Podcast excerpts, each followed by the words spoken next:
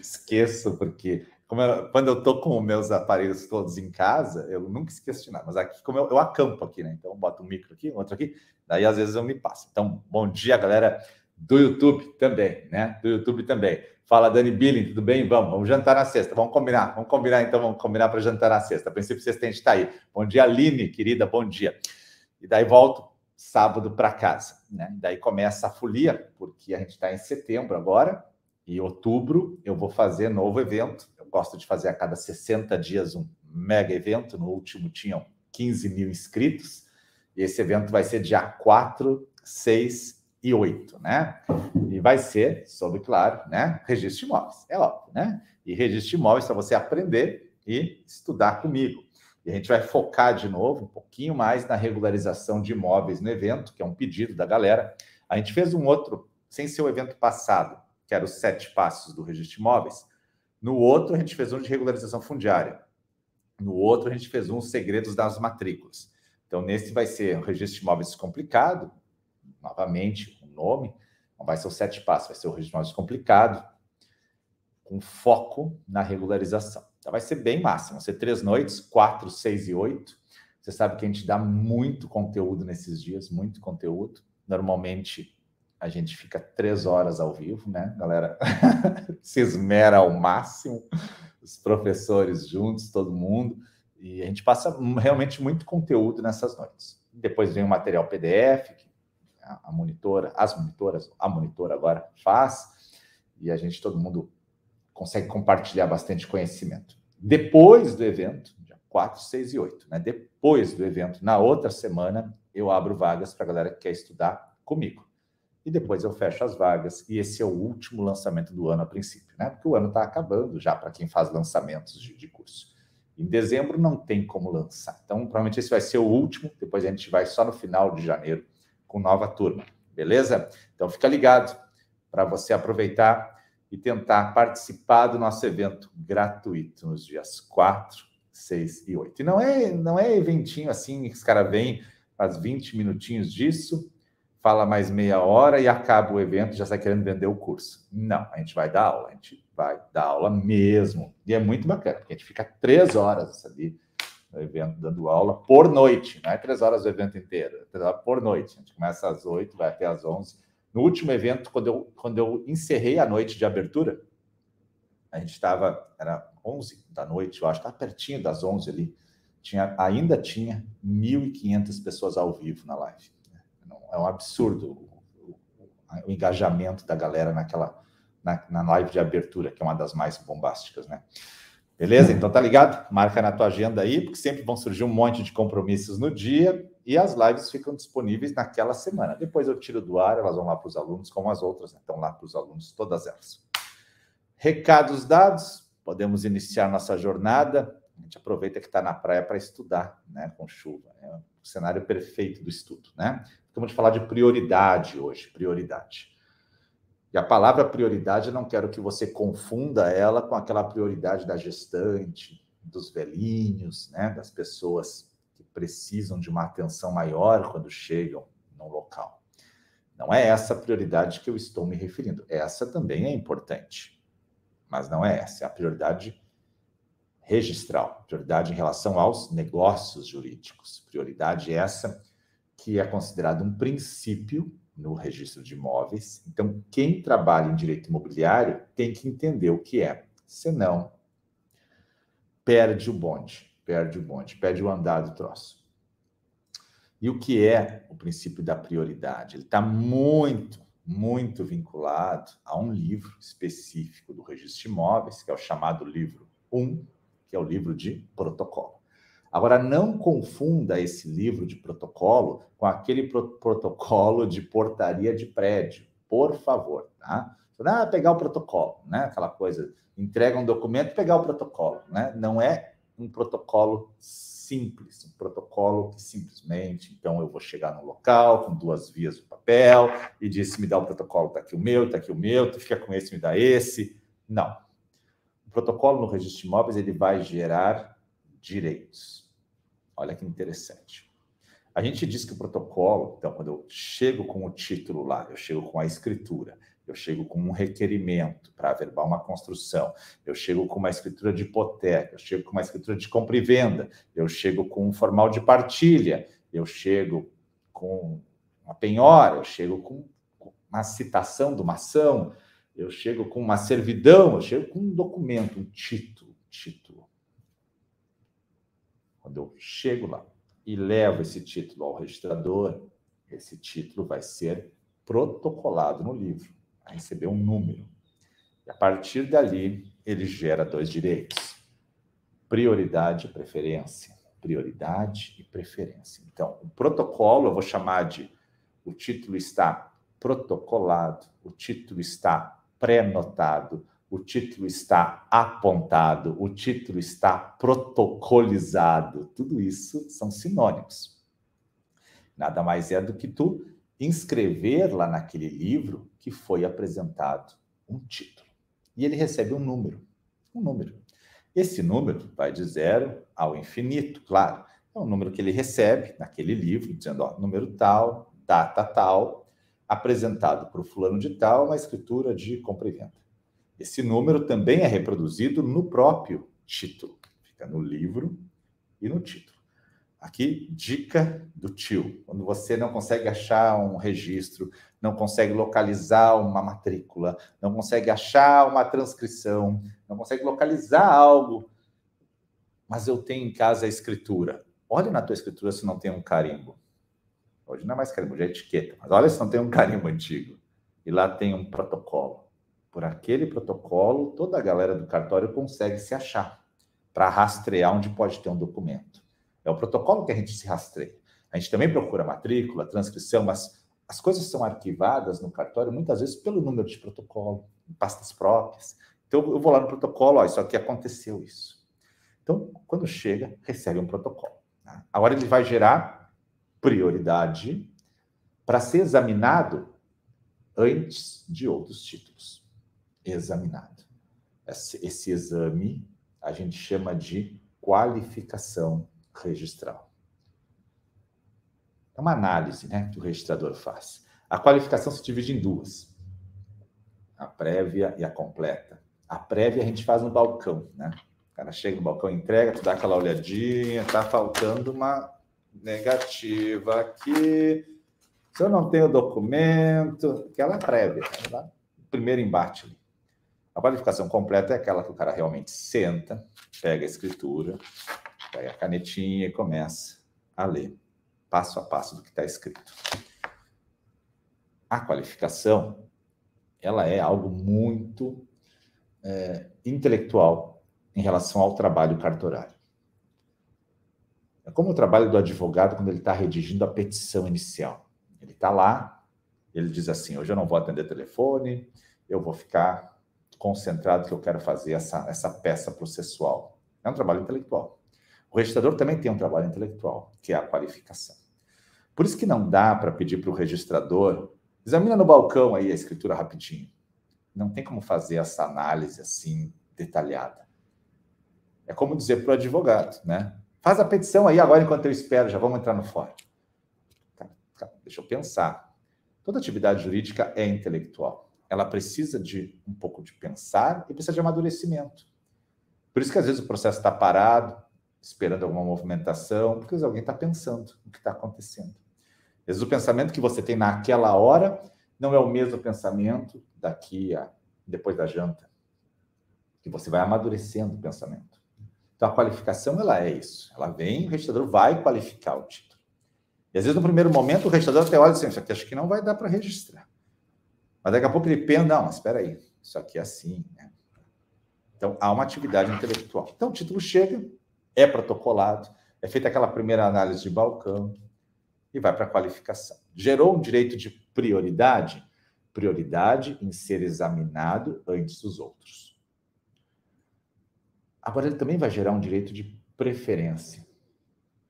Preferência. Preferência, porque se tiver no mesmo dia ou na sequência um outro título que seja contrário àquele, por exemplo, o cara, vamos pegar o exemplo clássico do professor de faculdade, o cara vendeu a casa duas vezes para A e para B. B levou ao cartório a escritura, no outro dia ou no mesmo dia A levou. Você percebe que eles são direitos contraditórios? Eles se opõem, né? Eu tenho que registrar ou para um ou para o outro. Quem é que vai ser analisado primeiro? Quem recebeu o primeiro número de protocolo. Então, prioridade de exame. Quem vai ter o direito de preferência de ser registrado antes? Quem está no protocolo mais baixo. Agora, olha só, eu posso, eu posso qualificar a escritura de B e faltou um documento ali, a escritura está incompleta. E eu já recebi também a escritura de A, que está no protocolo. Então, aí eu qualifico essa aqui e digo, ó, está faltando um documento. E essa aqui está esperando. Se eu registrar essa, essa aqui morreu, né? Tem que ser devolvida. Porque eles eram um de exclusão ao outro, eram contraditórios. Agora, se essa escritura não conseguir registro e ela for devolvida, essa aqui sobe e ganha o seu lugar. Então, não é que ela não vai ser examinada, ela fica ali na fila esperando. Pode ser excluída? Pode. Então, o título, quando é contraditório, contraditório, um vai excluir o outro. O Eduardo perguntou: entende que a possibilidade de protocolo de títulos não previsto nos 221? Sim, eu entendo que sim. Tá? Agora, o que é título, né? Palavra, o que o Eduardo pergunta. O título está lá no 221 da Lei 6015. Mas pode acontecer algum título fora? Pô, as cédulas são títulos, estão fora, né? As cédulas estão fora. Agora, não dá para protocolar também qualquer coisa. Olha que interessante. A lei fala assim: o oficial, nada impede o protocolo. Nada impede o protocolo. Você não pode barrar o protocolo nenhuma dúvida ou exigência fiscal. Apresentou uma escritura e, sei lá, o tabelião esqueceu da guia, não foi recolhido o tributo. Não dá para barrar o protocolo. Essa é a regra geral. Então, veio lá um formal de partilha para registro e não tem a comprovação de que foram pagos tributos. Devo protocolar ou não? Devo protocolar. Claro. Leon, vem cá. Devo protocolar sim. Mostrar. Cachorrinho do pai e da mãe. Este é Leon. Olha aí que lindão, hein? Leon é o cachorrinho dos meus pais, né? Bom. Devo protocolar. Tá? Então, a lei fala assim: nenhuma exigência obstará, exigência tributária, fiscal, ou dúvida ao protocolo. Tá?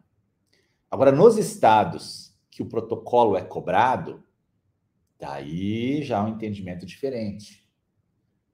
Você deve pagar pelo protocolo. Nem todos os estados cobram protocolo. Tem que ter na lei a previsão. Agora a questão é, tá, mas eu tenho que protocolar tudo? Não, certas coisas não vão ser protocoladas, por incrível que pareça. Por exemplo, eu estou aqui no litoral em Torres hoje. E eu comprei uma casa em Porto Alegre, na capital do estado. E eu fiz lá a escritura, mas quando eu fui passar no registro de imóveis em Porto Alegre, estava fechado. E eu vim para a praia. A escritura está aqui. E aí agora eu penso, eu vou protocolar essa escritura aqui em Torres. Eu posso protocolar a escritura em Torres? Então, o entendimento é que a competência territorial impede isso. Então, existem coisas que não vão ser protocoladas, coisas que não são título. O cara chega um dia no teu cartório e diz assim: Olha, é, eu tenho, fiz uma letra de música em relação ao dia que eu comprei essa casa. É uma letra, assim, uma música, um poema, para no dia que eu comprei essa casa. Eu queria averbar na matrícula essa música para ter os direitos autorais. Não existe isso, né? Não existe isso. Claro que nem tudo vai ser protocolado, mas a lei não fala assim. A lei diz o quê? Todos os títulos tomarão ordem no protocolo. Então tem que ver o que é título e o que é documento, né? O que é título e o que é documento. Documento é um gênero, né? O título já traz obrigações. Título, olha que interessante, documento, título, instrumento, então serve terminologias, né? escritura. Então, tem coisas que não vão chegar no protocolo. Mas a regra é que todo título recebe um protocolo. Então, se o título está meio alinhado, né, o cara apresenta, faltou uma coisa. Bom, daí a gente vai dar nota devolutiva. Dizer, olha, faltou alguma coisa. Faltou o quê? Faltou uma guia, a partilha não fechou, faltou algum detalhe. Tá? Você precisa ver. Né? Protocolou, maravilha. Já recebeu a prioridade de ser examinado pelo oficial e a preferência, se tiver um direito contraditório. Eu tive já direito contraditório. É muito interessante quando acontece. Não pense que é comum, assim, ah, todo dia aparece direitos contraditórios. Mas eu estava tentando ontem lembrar de um. É, eu, eu acho que eu consegui lembrar de toda a história. Então, o cara vendeu uma área rural. Espero que eu lembre toda a história. Vendeu uma área rural. E aí, o cara, o comprador, não registrou a escritura. Beleza. Né? Tem gente que é assim. Não, registrar. Não dá nada. Né? Beleza. Passou um tempo, eu não sei por que motivos, o vendedor ainda tinha área no nome. Ele vai ao banco e pega um crédito rural e dá o imóvel com garantia hipotecária. E traz a cédula de crédito rural hipotecária para registro. Olha só que legal. O imóvel está no nome dele, porque o outro não registrou a escritura. Ele pegou um financiamento por cédula de crédito rural hipotecária e hipotecou o imóvel apresentou e protocolou. Quando ele protocola, olha quantos dias a gente tem para a cédula? Três, né? Três dias para fazer o registro. Né? O outro apresenta a escritura. Olha que interessante. Recebe o primeiro número de protocolo, a hipoteca rural. Recebe o segundo número de protocolo, a escritura de compra e venda. Sim, Rafael, é má fé, né? O mundo está cheio de má fé, né? Está cheio de má fé. E aí, né? Como proceder? Qualificada a cédula, deferido o registro. Imóvel está hipotecado. Pergunto: posso registrar a escritura de hipoteca, de, de compra e venda, se o imóvel está hipotecado? Vamos fazer uma pergunta mais genérica antes. Hipoteca proíbe venda do imóvel? A hipoteca não, mas a hipoteca rural precisa de anuência do credor. Então veja que agora o imóvel está hipotecado e o cara apresenta a escritura de compra e venda. Então, pode vender imóvel hipotecado? Pode, mas algumas hipotecas não. Por exemplo, cédula de crédito rural não. Está lá no 59 do decreto 67. Sistema financeiro de habitação, não. Então o dilema era: o cara agora registrou uma hipoteca, agora o imóvel está onerado e chegou à escritura. Interessante, né? E aí? E aí, no meu entender, não tem como registrar compra e venda. Por quê? Porque agora o imóvel está hipotecado, mas não é uma hipoteca comum, é uma hipoteca cedular que depende de anuência do credor. Ali a Doralice botou 59. Aí o cara diz, mas como eu fiz a escritura antes? É. Mas, no meu entender, agora o imóvel que tem um protocolo anterior e foi registrado, tem outra característica. Depende de anuência do credor. Veja como é interessante. Como a prioridade gera o direito de ser examinado primeiro e a preferência no registro. É claro que é, seria muito pior se fosse fiduciária. Muito pior, muito pior. É claro que existem títulos que são apresentados no meio-dia, no, meio, no mesmo dia, que talvez não interfiram em nada apresenta lá uma, sei lá, uma verbação de construção e uma hipoteca no mesmo dia. Tudo bem. Não me parece problemas em relação ao mesmo imóvel. Tem coisas que não tem problema. Tem coisas que pode dar algum problema. Então, o registrador, quando ele vai, chegou o título, ele tem que protocolar. Por isso que algumas pessoas comentam, né? Ah, lá no cartório deu um problema. Qual é o problema? Diz, tem, tem situações excepcionais no Brasil, que a gente sabe, que por algum motivo do destino, quem estava lá naquele momento não entendia a importância do protocolo, e a gente sabe que é bem assim que funciona, tinha uma bacia, né? Aí os títulos entram, eles vão botando na bacia. Aí depois da bacia eles vão começar a protocolar. E aí a gente sabe que não é fácil, né? E ali um detalhe, um erro no protocolo mata tudo.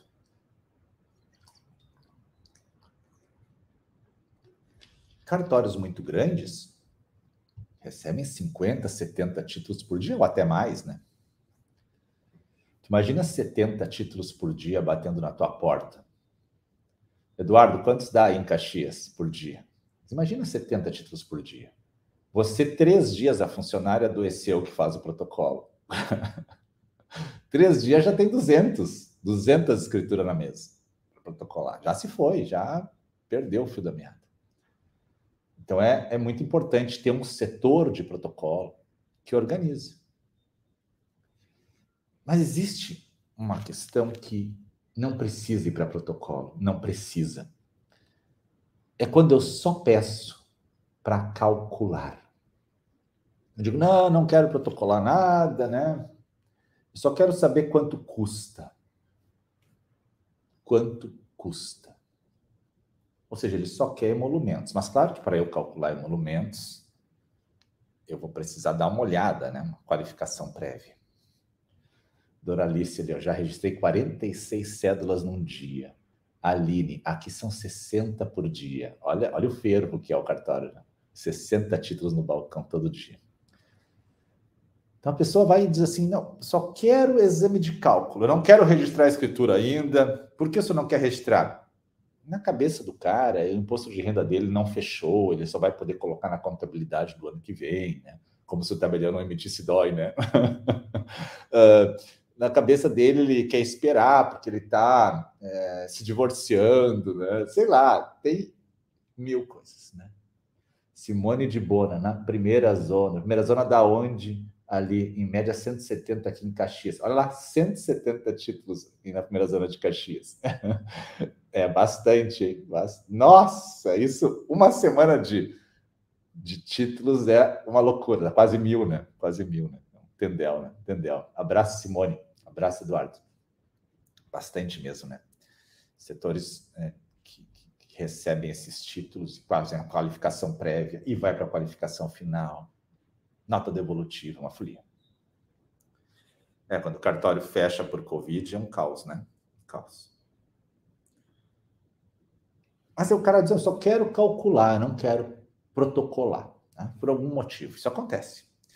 E Aqui tem um detalhe que eu sempre friso muito em live. A pessoa chega e larga o título no balcão, só quero calcular, não quero registrar. Né? Ah, vou protocolar. Não, não, não, só quero calcular. Aqui é muito perigoso. Aqui é uma, uma área de muito perigo. Porque a lei diz que não precisa do protocolo se o cara só quer calcular. E daí ele deixa ali para cálculo. E você faz o cálculo, normalmente faz o quê? Deixa debaixo do balcão, né? Para quando ele voltar, você falar o cálculo. Até quando você fala o cálculo, diz, ah, não, então eu vou registrar. Ou ele diz assim, não, tá bom, já tem o cálculo, ele leva o papelzinho. Né? Daqui a 10 anos ele volta com aquele papelzinho e diz, olha aqui, esse preço, né? Comum também. Mas aí quando ele volta e você dá o preço, e daí ele diz assim, ah, deu tanto, não, eu vou fazer o registro. Aí ele vai querer protocolar. Agora veja que entre o dia que ele chegou e o dia que ele concordou com o valor, passa um prazo. Nesse prazo pode entrar mil coisas. Por exemplo, uma indisponibilidade. Entre outras coisas. Outro título. E aí você vai dizer, agora eu não consigo mais fazer o registro, porque entrou algo no meio. E daí ele vai dizer assim, não, mas o meu chegou antes. O meu está antes aí. Sim, o senhor está antes, mas o senhor não quis protocolar. Ó, cara, eu deixei o título no cartório. Para mim estava tudo certo. E aí começa a confusão. Então, o que se sugere, né?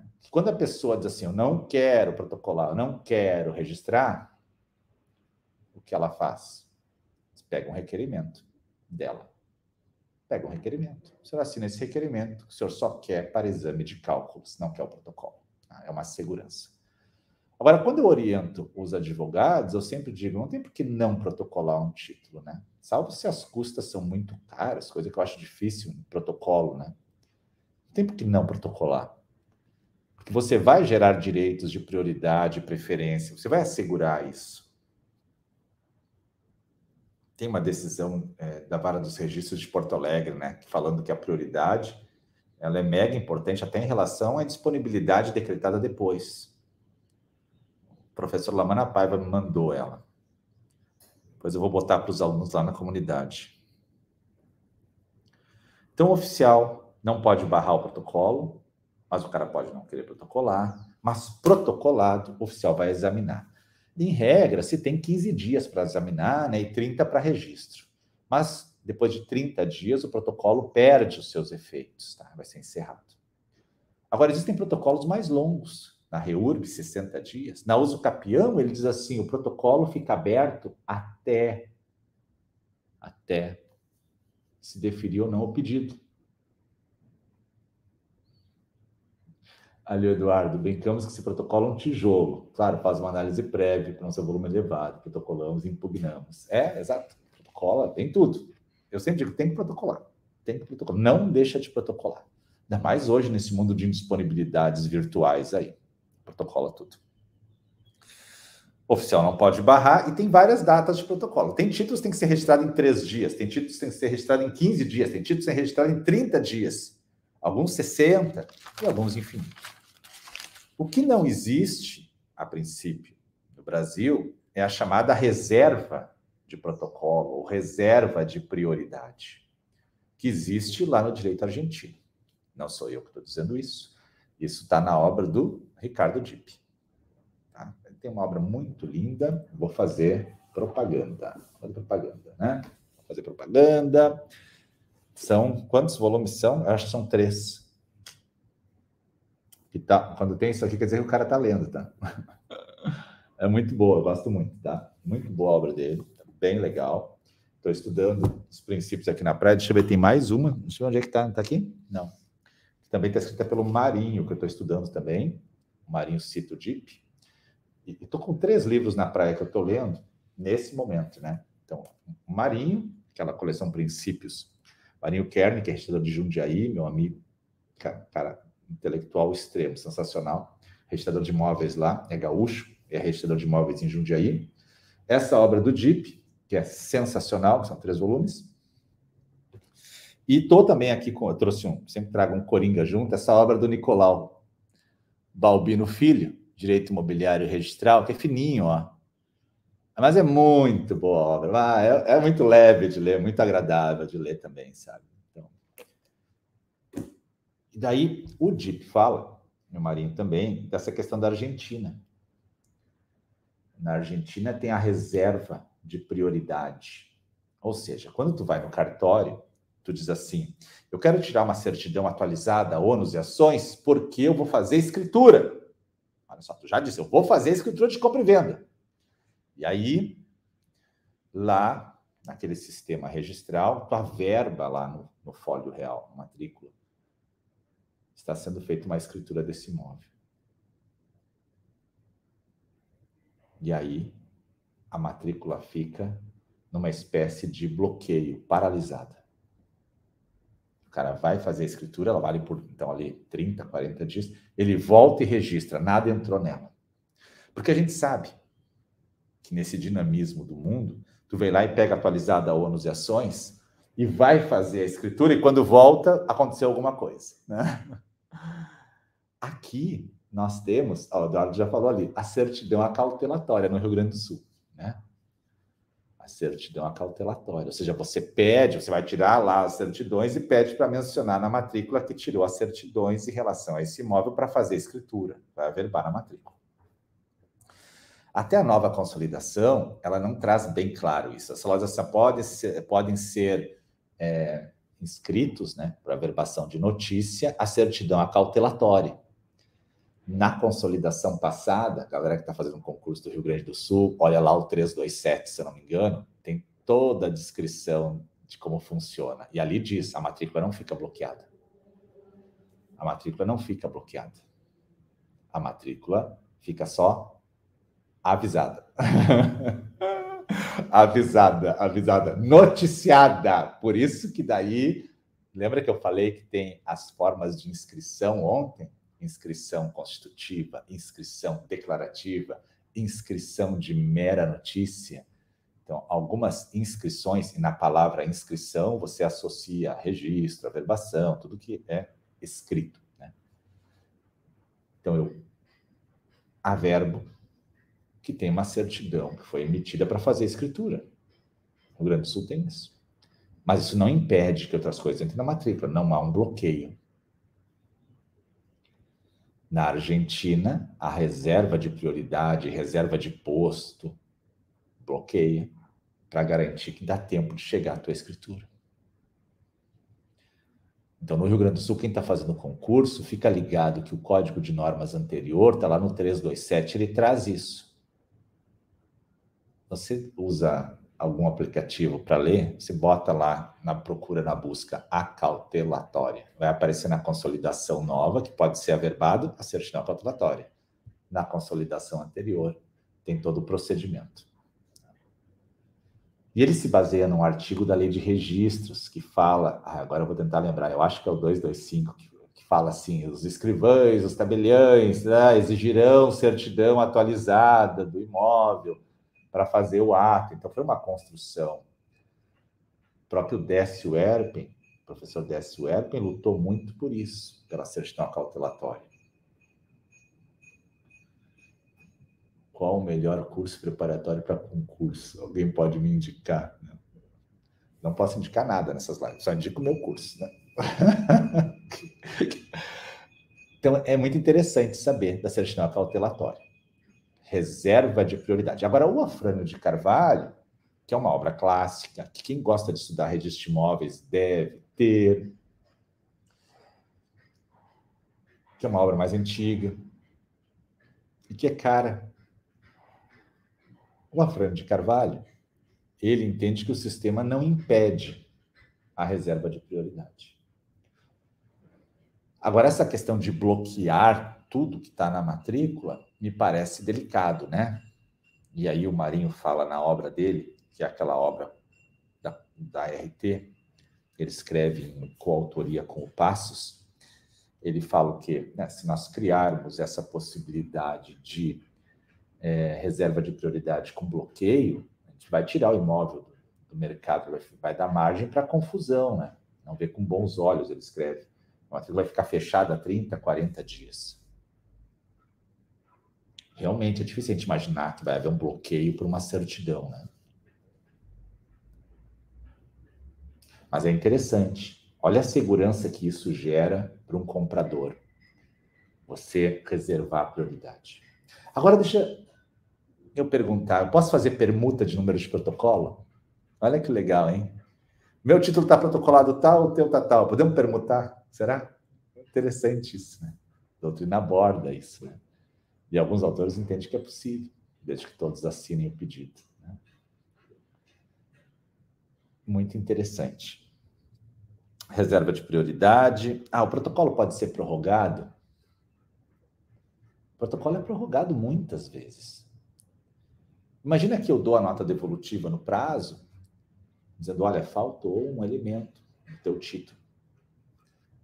E o cara não concorda e pede para suscitar dúvida. E vai ao juiz, e aí, por uma demora normal do número de processos, do volume, não sai a decisão logo. O que, que acontece com aquele protocolo? Ele fica lá esperando, né? esperando. Então, tem protocolos que ficam esperando. Questão interessante é a uso capião extrajudicial, que o provimento 65 e lá o 216A vai dizer assim: olha, o protocolo é prorrogado até o final do procedimento. E aí pensa comigo, o protocolo é prorrogado até o final do procedimento. Bloqueou a matrícula ou não? Não bloqueou, né? Mas entra um outro título. Vamos dizer que eu estou fazendo a uso capião e o cara soube, né? Por algum motivo lá que estava fazendo uso capião, o cara descobriu. Eu tinha um contrato de promessa de compra e venda com ele, então eu já pedi a liberação do, da anuência dele, porque eu mostrei um vínculo jurídico. E o cara vende o imóvel para outro. Então eu estou protocolado com a uso capião, e entra um protocolo de compra e venda. Olha que massa, né? Que massa. O que, que a galera faria? Registraria a compra e venda e segue o protocolo da uso capião? Ou suspende a compra e venda até o final? Pode ser que a uso capião não seja deferida. Aliás, isso é uma coisa que a gente tem que ter essa consciência. Não é porque a uso capião veio para o cartório que é só chutar em gol e correr para o abraço. Né? Não é. Nada é só chutar em gol e correr para o abraço. Né? Nada. Tem que estar preenchido com os requisitos. Tem que saber fazer o requerimento e juntar a documentação. Porque senão não vai chegar ao final com a segurança necessária. Eduardo, pode ser encerrado um protocolo dos 30 dias por ordem judicial? Ordem judicial, eu cumpro. Eu cumpro. Eu não questiono. Tá? Eu cumpro. Eu não questiono. Quando a ordem está assim um pouquinho estranha, né? Então eu recebo a ordem judicial e comunico o magistrado. Doutor, só não entendi uma parte aqui, é para fazer isso aqui, né? Só para ter certeza. Porque às vezes pode ter um erro de digitação que passou despercebido. Né? Título judicial, sim.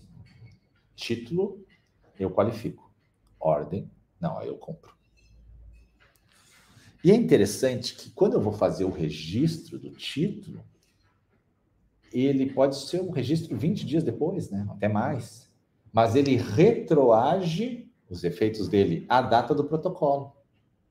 Então, olha que interessante o protocolo é para todos nós. Ele gera prioridade para examinar primeiro, preferência quando tem direitos contraditórios. Se entram outros títulos, ele está ali na frente, então garantindo a pisada dele. Mas quando eu vou registrar ele lá 20, 30 dias depois, os efeitos retroagem à data do protocolo. Retroagem à data do protocolo. Tem a questão das hipotecas, né? As hipotecas. O cara apresenta uma escritura de hipoteca e está escrito hipoteca em segundo grau e não tem a de primeiro na matrícula. E aí você olha e diz, e agora? Então, nesse caso, você vai protocolar e esperar 30 dias para ver se vem essa primeira aí, né? É uma exceção ao sistema. Tem exceções ao sistema. Tem exceções.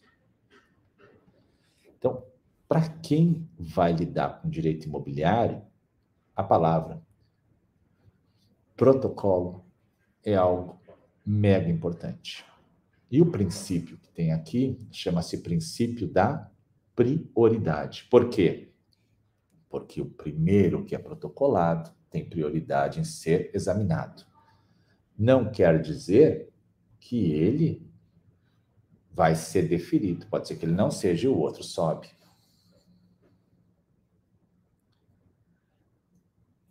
Eu não posso confundir essa prioridade com aquela prioridade do velhinho que tem uma prioridade de atendimento. Você imagina aquela fila na porta do cartório, eu estou com a escritura em casa há três anos e eu penso, puxa vida, está acontecendo alguma coisa, eu preciso registrar. Daí eu pego meu pai, que é um idoso de 87 anos, digo, pai, fura a fila e apresenta a escritura. Vamos garantir essa, esse protocolo. E aí o artigo que eu sugiro de leitura do professor Ivan na revista dos tribunais, sobre a prioridade, nesse caso.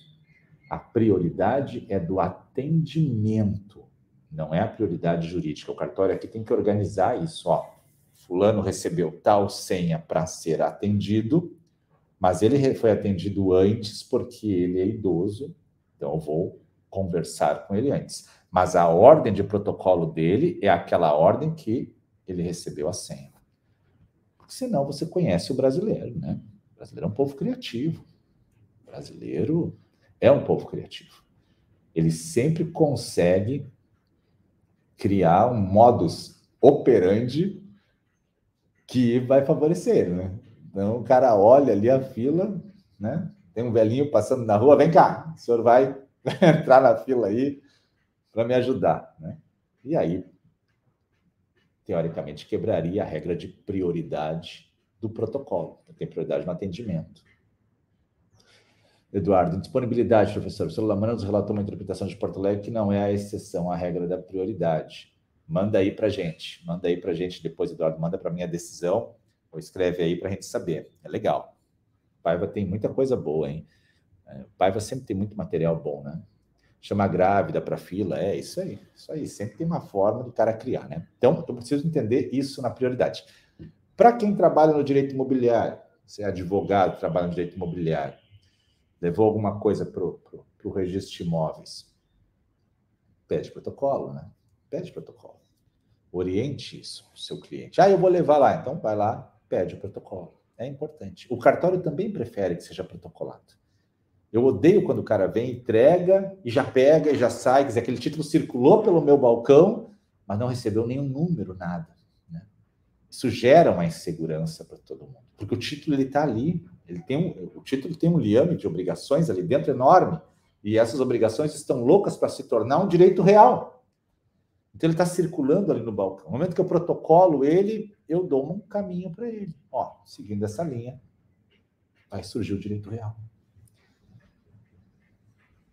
Então, às vezes acontece da pessoa não entender a importância do protocolo. Protocolo.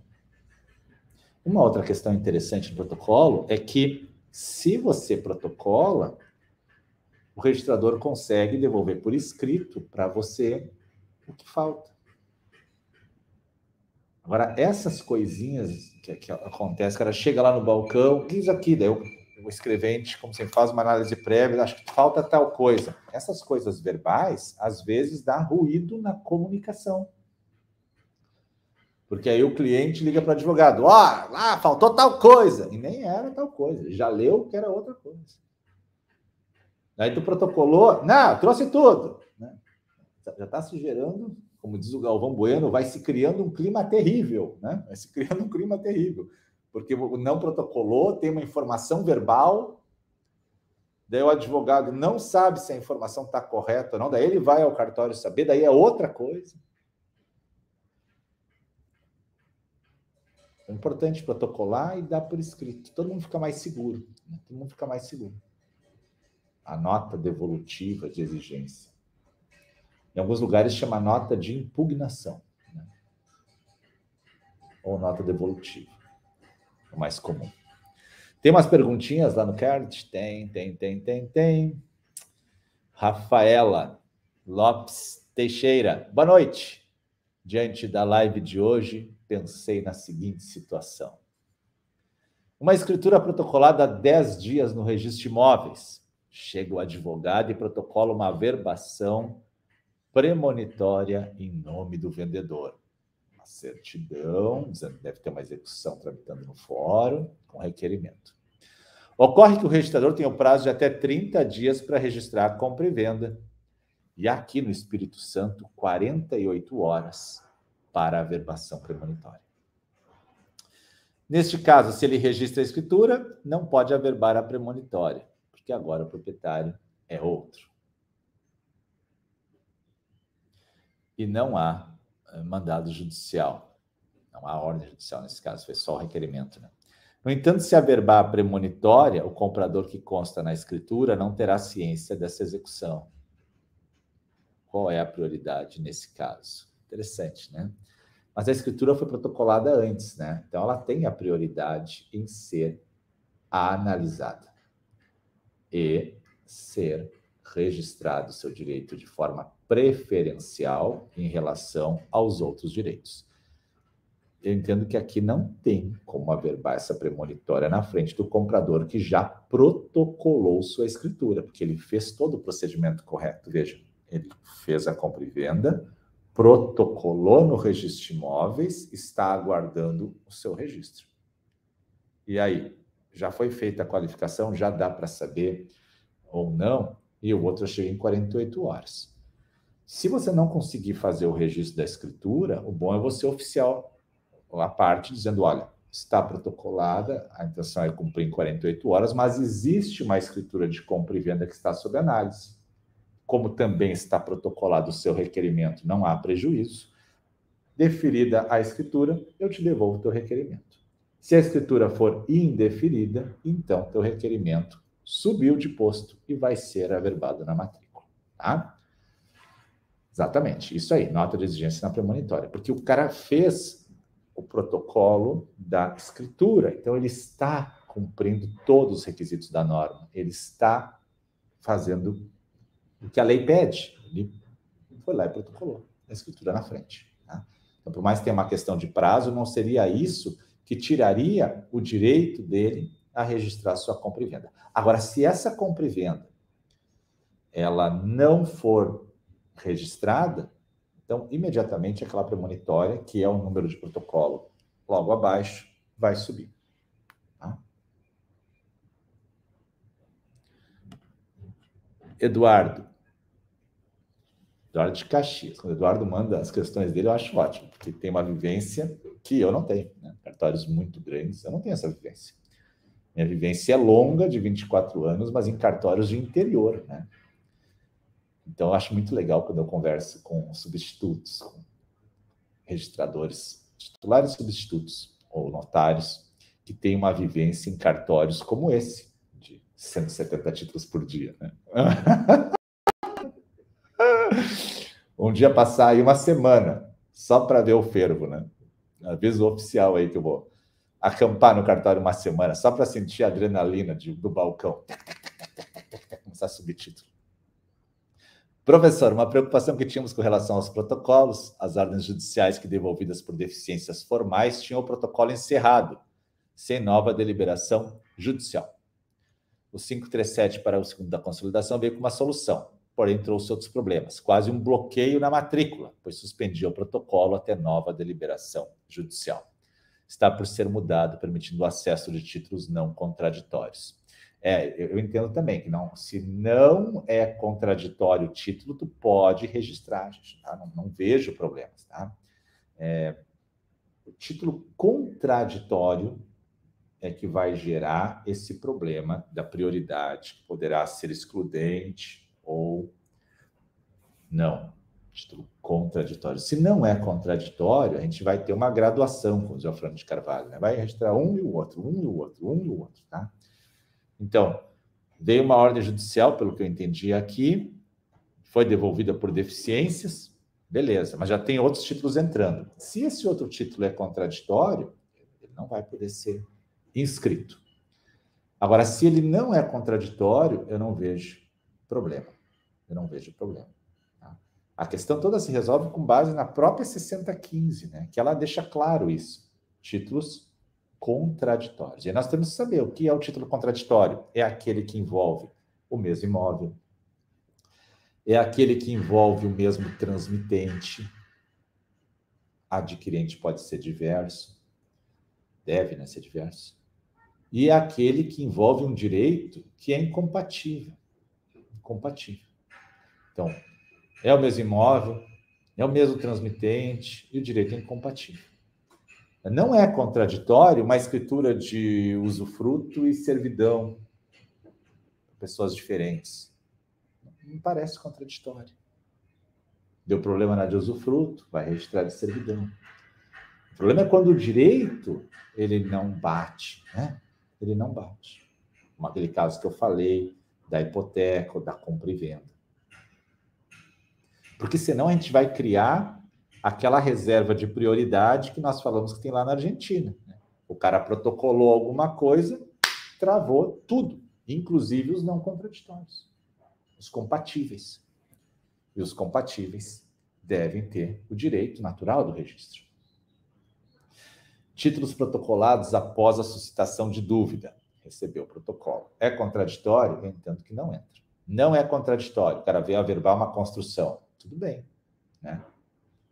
A construção civil tá boa aí em Torres. Nossa, Flávio não tem noção. Aqui na frente do prédio do pai tem três prédios sendo erguidos. Três. É uma bateção, o dia inteiro. Três. Eu estou no vigésimo segundo andar agora, tá? Ainda temos vista para o mar, né?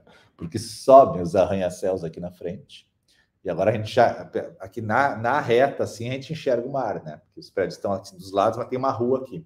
Mas nessa diagonal aqui, eu tenho dois espaços, né? Que nem enxerga o mar e está construindo um prédio bem no meio. É, sim, eles não param aqui, não param aqui. Aliás, o pessoal do cartaz de registro de imóveis aqui é muito legal. Eu já fui ali visitar as gurias. Muito, muito, muito, muito legal. Também, muito título por dia. Muito título por dia. Né? É, pai e mãe estão morando aqui. Né? Pai e mãe estão morando aqui e eu venho aqui e eu acho ótimo que eles morem aqui por causa da pandemia. Mercado aquecido. O mercado imobiliário, gente, mercado imobiliário dificilmente ele esfria, né? Há anos ele está aquecido. Mesmo com a pandemia, ele está aquecido, tá? Não pense que ele não está. Se você está pensando em trabalhar no mercado imobiliário, nossa, aprenda direito imobiliário para ver o que é um mercado aquecido. Sempre tem construção, sempre, né? Sempre tem condições para o pessoal financiar e sempre as pessoas se arrependem e começa a confusão e e é prédio que não acaba, e é prédio que acaba, e é contrato de promessa de compra e venda, e alienação fiduciária depois de registrada, compra e venda, e bota hipoteca para cá, hipoteca da incorporadora que não tem a eficácia necessária. Cara, mercado imobiliário é lindo, né? E se você, ah, mas eu faço trabalhista, né? Então, não, não tem nenhum imóvel cruzando esse processo aí, né? Eu faço família, não tem partilha faz sucessões, não, não tem partilha. Cara, o direito imobiliário ele está envolvido em todas, todos os ramos do direito civil, todos, não só do civil como outros. O cara que não trabalha imobiliário hoje está perdendo dinheiro, perdendo dinheiro, perdendo dinheiro. Mais uma, Valdineia. Olá, professor. Uma pessoa comprou e quitou um terreno há 30 anos. Comprou e quitou um terreno há 30 anos e só agora está regularizando. Isso é normal, tá?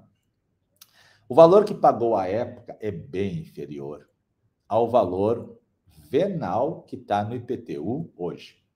Ou seja, na época, há 30 anos, ele pagou um troco. Né? E hoje o valor venal é maior. Pode o cartório questionar, quando da escritura do imóvel, o valor do contrato de compra e venda? Deve. Nossa, deve pode parecer uma simulação, o cara vem lá e diz assim, não, eu paguei dois mil reais, tá, mas o IPTU está dizendo que o, o, imóvel vale 30. Tem que questionar. É pelo provimento 88, tem que questionar sim. Né? Tem que questionar. Pode exigir que faça correção para efetuar na matrícula? Não entendi essa parte da correção. Mas sabe o que eu sugiro aqui? É dizer assim, ó.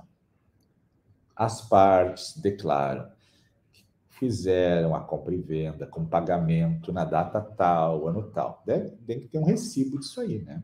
Possível o cara comprou, não tem um recibo. Né? Então, declara, tabelião, tudo o que aconteceu. Declara. Diz para ele: olha, eu comprei, seja bem honesto, eu comprei faz 30 anos. E eu paguei na época isso aqui, que hoje né, valeria tanto. Então, por isso que é uma diferença de valor. Tá? Fale a história para o tabelião. As pessoas às vezes começam a esconder partes da história. Daí acontece o efeito, né? O efeito mugido no balcão, né? A galera se olha e diz, hum, né? todo mundo no cartório é normal, né? Por quê? Porque a gente tem uma responsabilidade enorme, tá? Então a pessoa vem lá e diz, ah, eu paguei dois mil reais nesse imóvel, tá? O valor de mercado dele é 100 mil, o valor venal é 30. Pagou dois. É, mas é, é, é. Você pagou quando? Não, faz 30 anos. Bom, então, agora tem uma justificativa. E isso é normal. Quantas pessoas fazem uma compra e venda e nunca, uma compra e venda verbal, e nunca oficializam isso? A dificuldade é a gente instrumentalizar tudo isso. É difícil, claro que é difícil, né? Mas não quer dizer que não vá conseguir instrumentalizar. Vai conseguir, mas você vai ter que narrar a historinha. Tem que narrar a historinha. Tem que contar a historinha. O tabelião ouve historinha, ele ouve história da parte. Né? Ó, como é que é? Ah, ele vai agora. Por isso que muitos amigos meus tabeliães odeiam minuta. Né? Odeiam minuta. Eu não estou vinculado a uma minuta. Eu estou vinculado ao que eu entender e eu vou colocar dentro da, da escritura. Ah, mas posso prestar uma minuta? Até pode, para ele dar uma olhada, mas ele não está vinculado a isso. Ele quer saber o que aconteceu. Até porque o tabelião já sabe se vai ele tem uma noção se a coisa vai bater na trave ou não. Né? Ele já tem essa manha, porque ele já conhece o registro. Ele já sabe que ó, isso aqui não vai passar lá.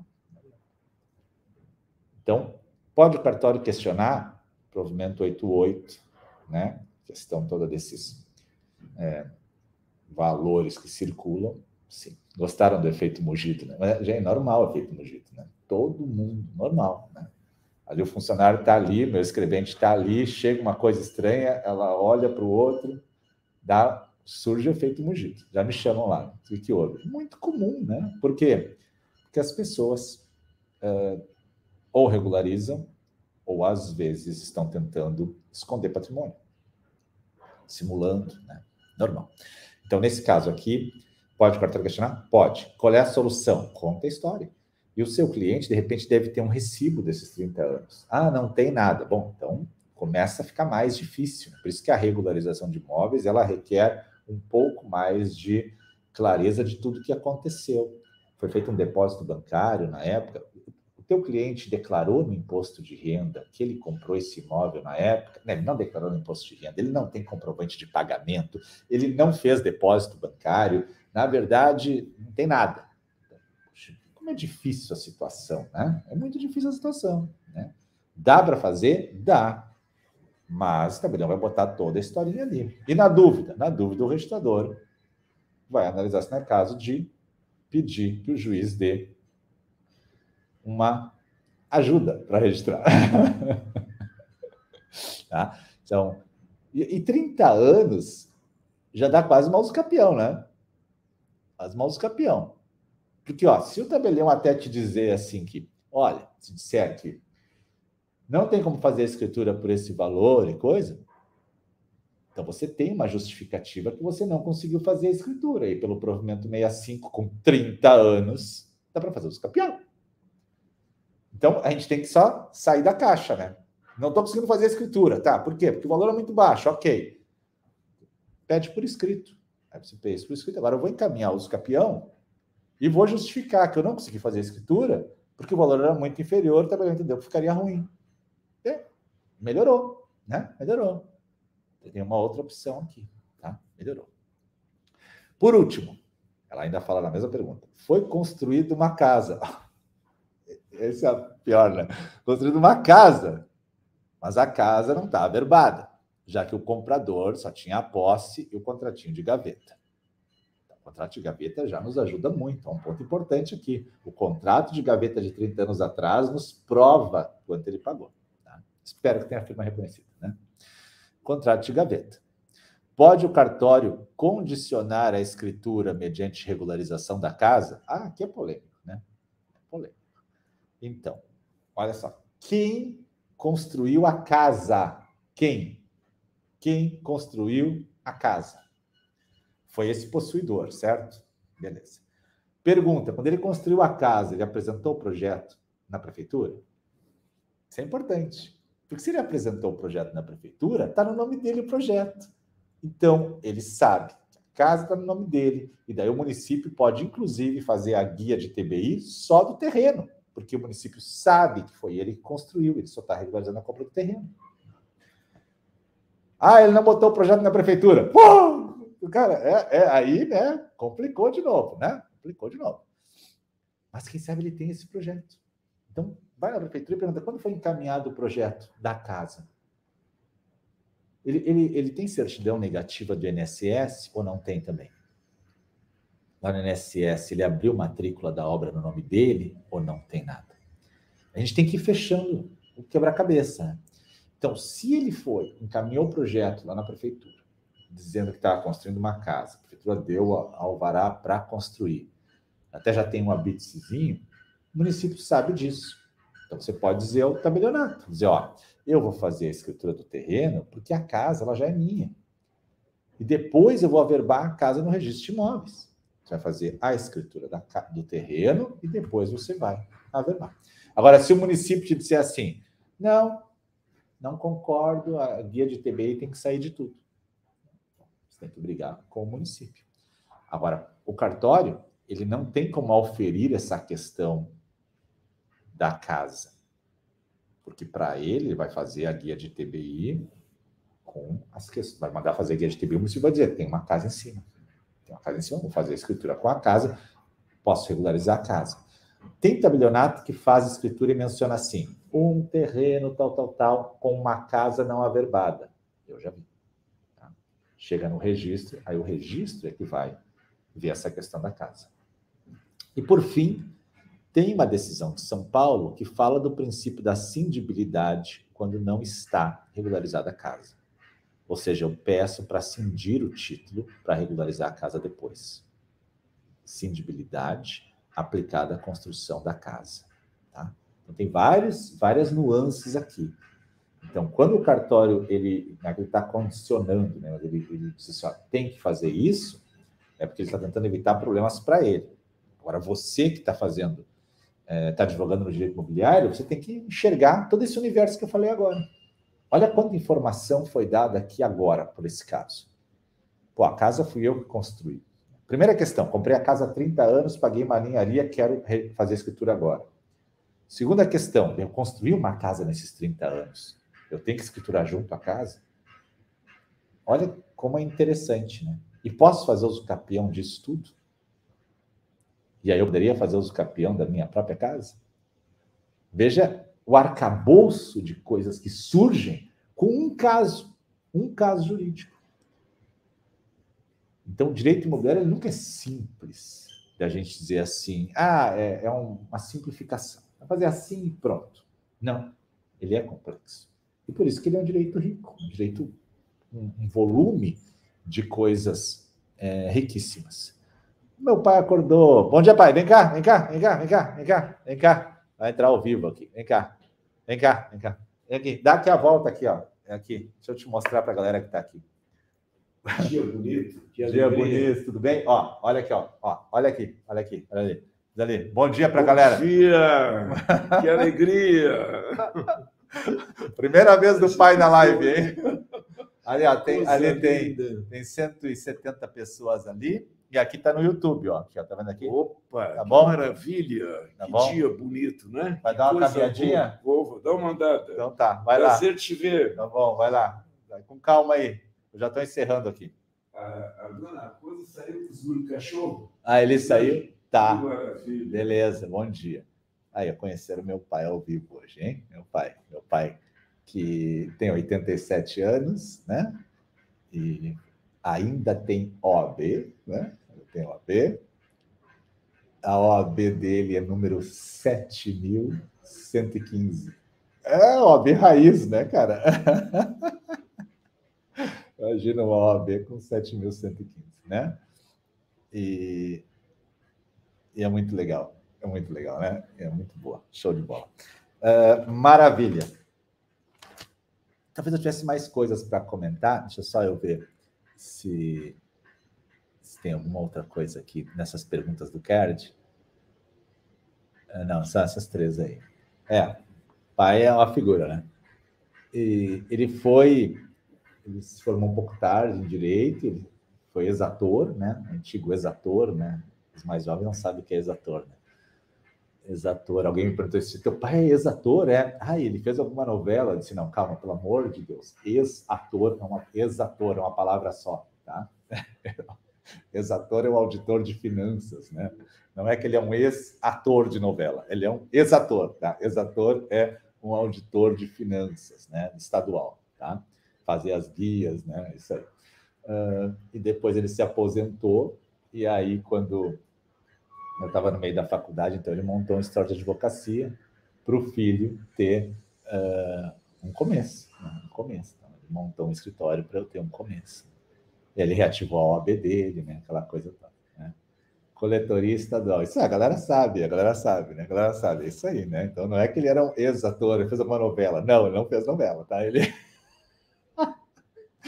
Ele era um é, auditor de finanças do estado do Rio Grande do Sul por muitos anos, tá? É, muito legal. A galera do YouTube também ali falando do, do pai, né? Olha a figura. Vendo que a mãe não está aí, senão eu já ia puxar a mãe também. E é isso, é isso. Primeira participação do pai aí. Galera, eu vou aproveitar que tem sol e vou dar uma caminhadinha também. Aproveitar que fiquei dois dias nessa chuva, né? Tem mais coisas para ver em protocolo? Prioridade, princípio que a gente estudou hoje? Tem. Aí alguém botou voz de radialista. É. A história do radialista, na minha família, ela é bem forte, né? O meu tio foi radialista por mais de 50 anos no ar, mais de 50 anos, 60 e poucos anos. Até os 80 anos ele tinha programa de rádio em Pelotas. Né? Então, com certeza, a gente tem é, esse viés aí deles, né? É, ok. Galera, vou nessa. Obrigado, pessoal do Instagram aqui. Eu vou só dar um oi para a galera do YouTube, né? Que está ali, que também tem, tem 51 pessoas lá no YouTube, que legal, né? Eu vou ali dar um oi. Aí, ó, a mãe tá aí, ó. Se precisar, eu subo. Sobe aí, mãe. Sobe aí, então. Vem cá dar um oi aí. Vai subir. Sobe aqui, por gentileza, então. Vamos, enquanto eu falar do protocolo, vai subir minha mãe, então. E muito bom ver protocolo, né? Vale a pena vale a pena a gente estudar protocolo. E o princípio hoje foi prioridade. Né? Na aula de ontem, nós falamos de inscrição e hoje a gente falou de prioridade. você ainda deu a oportunidade de conhecer meu pai. Se a minha mãe conseguir chegar a tempo aqui, a gente ainda vai apresentar ela nessa live. Bem-vindo ela aqui, bem-vindo a minha mãe aqui. Mãe, bom dia. Vem cá, mãe. Vai aparecer na live aqui. Vem cá. Vem aqui. Ó, bom dia. Esta é minha mãe. Ah, bom dia, tudo bom? Ali tem a galera do Instagram e aqui está a galera do YouTube. Né? Uhum. Aí a mãe está aqui, a mãe foi professora, foi professora há muitos anos, né, mãe? É. A vida inteira, né? Professora. Ser professora é um dom. Isso aí, isso aí, ah. tá? Então tá aí, ó, hoje mãe e pai na live, então, né? Vai caminhar também? Vai dar uma caminhadinha? Ah, Vai dar uma caminhadinha? Estamos num lindo dia de sol aqui em Torres, pessoal. É. Um bom dia para todos vocês, bom estudo, que isso aí vale a pena. Então tá bom, vai lá. Beijão, boa caminhada. Tá aí, você hoje conheceu pai e a mãe da live. Faltou aí a Elisa, o Matheus, o Henry e a Nora. Tá a Nora aí também hoje, né? Falou? Ok? Galera do Instagram, meu abraço, meu beijo para vocês, né? E depois eu vou aqui dar um oi para a galera do YouTube. Tchau, tchau. Obrigado por tudo para vocês. Amo vocês aí, obrigado. Ai, ai, olha, eu me divirto com essa galera, né? Com essa galera. Compartilhar vídeo, compartilhar vídeo. Deixa eu ver. Hoje foi prioridade, né? Prioridade. Prioridade no registro de imóveis. Aí, legal. Bora lá. Galera do YouTube, show. Deixa eu puxar para cá esse caderninho. Eu vou, vai aparecer um pouquinho de rosto de lado aqui, porque eu estou vendo aqui, vocês aqui, né? Mas aqui que está o meu, o meu computador, né? Então eu vou começar a botar na tela alguns bons dias da galera aí, né? Galera hoje em massa aqui também no YouTube. Bom dia para todo mundo. Maravilha, bom demais ter essa galera aqui, né? Adoro o pessoal do YouTube, canal que cresce bastante aqui a cada dia, né? Deixa eu ver se tem alguma pergunta. Vamos lá. Pode terminar o inventário judicial do imóvel só com um contrato de posse sem regularização de imóvel? Pode, pode inventariar a posse, tá? Não há problema algum. É, dá para inventariar a posse e sai a posse, depois tu vai usar ela para o teu fim, que vai ser o uso capião. Ou tu pode tentar direto ao uso capião e tira essa posse do inventário duas formas de, de fazer isso aí. Né? Bem discutido isso já, bem legal. Ontem alguém me mandou uma dúvida nesse sentido também. Papai inteiraço. Ah, pai tá inteira, mãe também. Os dois estão são super bem. Aí, mamãe linda. Ah, é isso aí. Eu ia dizer que puxaram ao, filho amado, né? É. Ah, vocês vieram para cá, que legal. É. Então, só veio uma pergunta, né? Então, a questão da posse é isso aí muito bom ter os pais junto, né? Aproveitar sempre pai e mãe é, é muito importante, traz a, a raiz da gente, né? Muito bacana. Então, eles moram aqui. A gente chegou aqui, tinha só chuva, mas agora, com sol, já dá para dar uma caminhadinha, levar eles para caminhar e curtir um pouco aí os cães. Eles têm um cachorrinho, apareceu antes o leão, até o leão apareceu na live hoje, né? Coisa incrível, né? Maravilha, acho que botei, coloquei na tela todas as questões ali. Só tinha uma pergunta hoje, né? É, muito além da vista do mar, sobre estações de calor. É, não fa... Aí, ó, na lei colocou ali, ó, não fazem estudo sobre ventilação e ilhas de calor. É, isso é muito comum no litoral, né? Os prédios acabam ficando em frente ao mar, e aí o pessoal que está atrás começa a ficar mais aquecido, né? Porque não vem um ventinho, né? Tem cidades que são assim, realmente, cidades que são assim.